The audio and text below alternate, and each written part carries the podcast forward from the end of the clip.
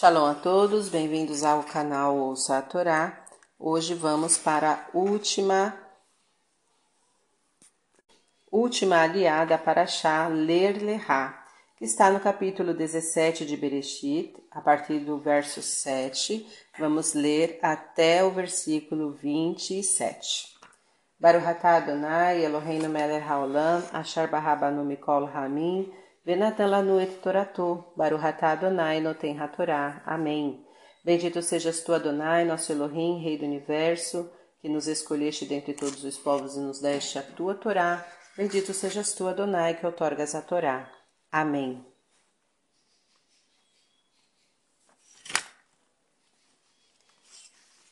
E estabelecerei minha aliança entre mim e ti, e entre tua semente depois de ti, nas suas gerações, numa aliança eterna para ser teu Deus, e de tua semente depois de ti. E dar-te-ei a tua semente depois de ti a terra das tuas peregrinações, toda a terra de Canaã para a possessão perpétua, e serei para eles, tua semente, o seu Deus. E disse Deus a Abraão: E tu minha aliança guardarás, tu e tua semente depois de ti, nas suas gerações, essa é minha aliança que guardareis entre mim e vós, os de agora, e a tua semente depois de ti. Será circuncidado em vós todo varão, e circuncidareis a carne de vosso prepúcio, e será por sinal de aliança entre mim e vós. E com idade de oito dias será circuncidado entre vós todo varão nas vossas gerações. O escravo nascido em casa e comprado por prata, de todo filho de estrangeiro que não seja de tua semente, tem de ser circuncidado o escravo, nascido em tua casa e comprado por prata, e será minha aliança em vossa carne para uma aliança eterna. E o varão incircunciso que não circuncidar a carne de seu prepúcio, essa alma será cortada do seu povo. Minha aliança quebrou. E disse Deus a Abraão: A Sarai tua mulher não chamarás seu nome Sarai, porque Sara, Sará é seu nome. E abençoá-la-ei, e também darei dela para ti um filho, e abençoá-la-ei, e virá a ser nações, reis de povos dela sairão. E prostrou-se a Abraão com o rosto em terra, e riu-se, e disse em seu coração: Sendo eu da idade de cem anos, nascerá filho? E sendo Sara da idade de noventa anos, dará a luz? E disse Abraão a Deus: Oxalá Ismael viva diante de ti. E disse Deus: É certo que Sara, tua mulher, dará à luz um filho, e chamarás seu nome Isaac, Itzhak, e estabelecerei minha aliança com ele, uma aliança eterna e para a sua semente depois dele, e sobre Ismael te escutei tua súplica. Eis que o tenho abençoado e falo-ei frutificar e multiplicá-lo-ei mais e mais. Doze príncipes gerarás, gerará, e dele farei uma grande nação. E minha aliança estabelecer, estabelecerei com Isaac, que Sara dará luz para ti neste tempo determinado no ano vindouro. E acabou de falar com ele, retirou-se Deus de junto de Abraão, e tomou Abraão a Ismael seu filho, e a todos os escravos nascidos em sua casa, e a todos os comprados por prata, todo varão entre as pessoas da casa de Abraão, e circuncidou a carne de seu prepúcio neste mesmo dia, conforme Deus falou com ele. E Abraão tinha noventa e nove anos quando foi circuncidado na carne de seu prepúcio, e Ismael, seu filho, tinha treze anos de idade quando foi circuncidado na carne de seu prepúcio. Neste mesmo dia foram circuncidados Abraão e Ismael, seu filho, e todos os homens de sua casa, escravos nascidos em sua casa e comprados por prata, dos filhos de estrangeiros, foram circuncidados com ele. Amém. Baruhatá Adonai, Eloheinu Meller Haolam, Asher Natan Lanu Torah Temet, V'hayeu Lanatá Betorreino, Baruch Hatá Adonai, Noten HaTorá. Amém.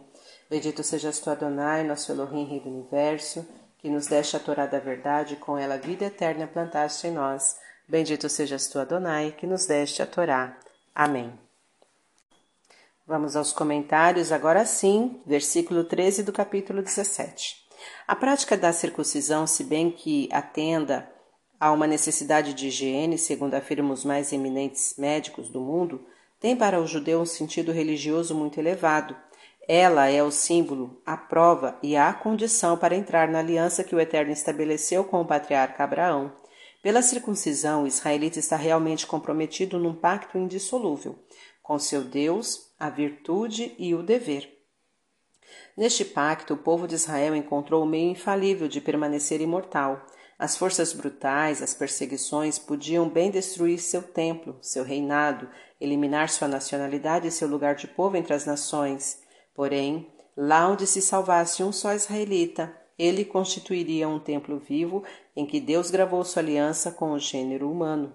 Essa aliança não é uma ideia, uma palavra escrita sobre a pedra de um templo que a força pode derrubar. Esta aliança é viva, fecunda, existente no corpo do israelita, segundo lê-se na bênção que se reza no ato da circuncisão. Da circuncisão. Bendito sejas tu, Adonai, que has consagrado o teu bem-amado desde seu nascimento, gravando a lei em sua própria carne e imprimindo nos seus descendentes o selo da tua santa aliança. Sobre o versículo 14: Essa alma será cortada. A grande importância que o judaísmo atribui a este mandamento é relativa ao castigo decretado pela sua transgressão. A pena que a Torá inflige àquele que não faz a circuncisão é o carete, aquele que viola a aliança de Abraão, nosso pai, mesmo que possua sabedoria e boas obras, não terá parte na vida futura.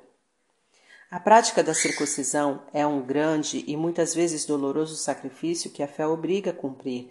Porém, é a vida e a perpetuidade do judaísmo que dependem em grande parte dela.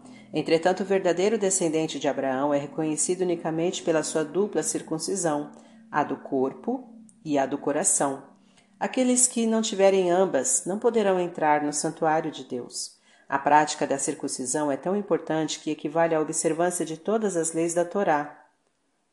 O fundador do monoteísmo, Abraão, foi assim denominado: Abraão, pai espiritual de uma multidão de nações. Somente após ter executado a circuncisão, o profeta Moisés não pôde cumprir a missão de anunciar ao seu povo o mandado de Deus e protestar contra o Faraó pela escravidão moral e material de seus irmãos, antes de ter cumprido o mandamento da circuncisão no seu próprio filho, como está em Êxodo 4:25. Sobre o versículo 15, porque Sara é seu nome. No Talmud, Rosh Hashanah 16b, está escrito o seguinte: quatro coisas anulam a sentença decretada a um homem: a caridade, a oração, a mudança de nome e a mudança de proceder. A prova que a mudança de nome faz mudar as sentenças e o destino da pessoa encontramos no que aconteceu com Sara. Deus mudou o nome de Sara, de Sarai, para Sara, e de Abrão para Abraão, a fim de mudar-lhes o destino decretado anteriormente e de poderem ter filhos. Da mesma forma, se for decretado para um doente que ele deverá morrer naqueles dias, muda-se-lhe o nome a fim de mudar-lhe o seu destino para que viva. A este propósito, os nossos sábios disseram que os filhos, a vida e a manutenção da pessoa não dependem de seus méritos, mas sim de seu destino.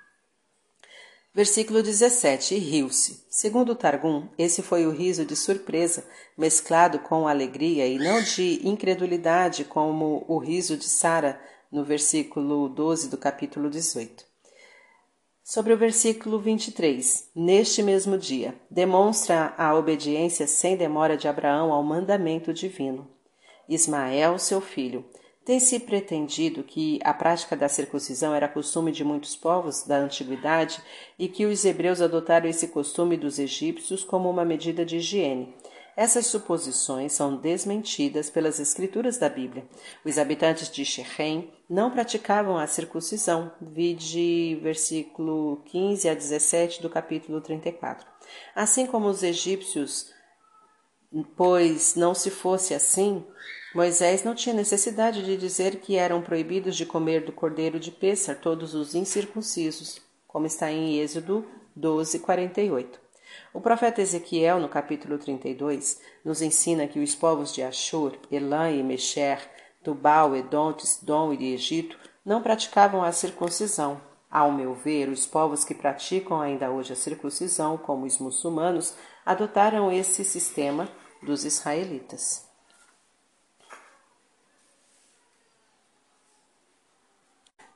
Fim dos comentários. Shalom a todos.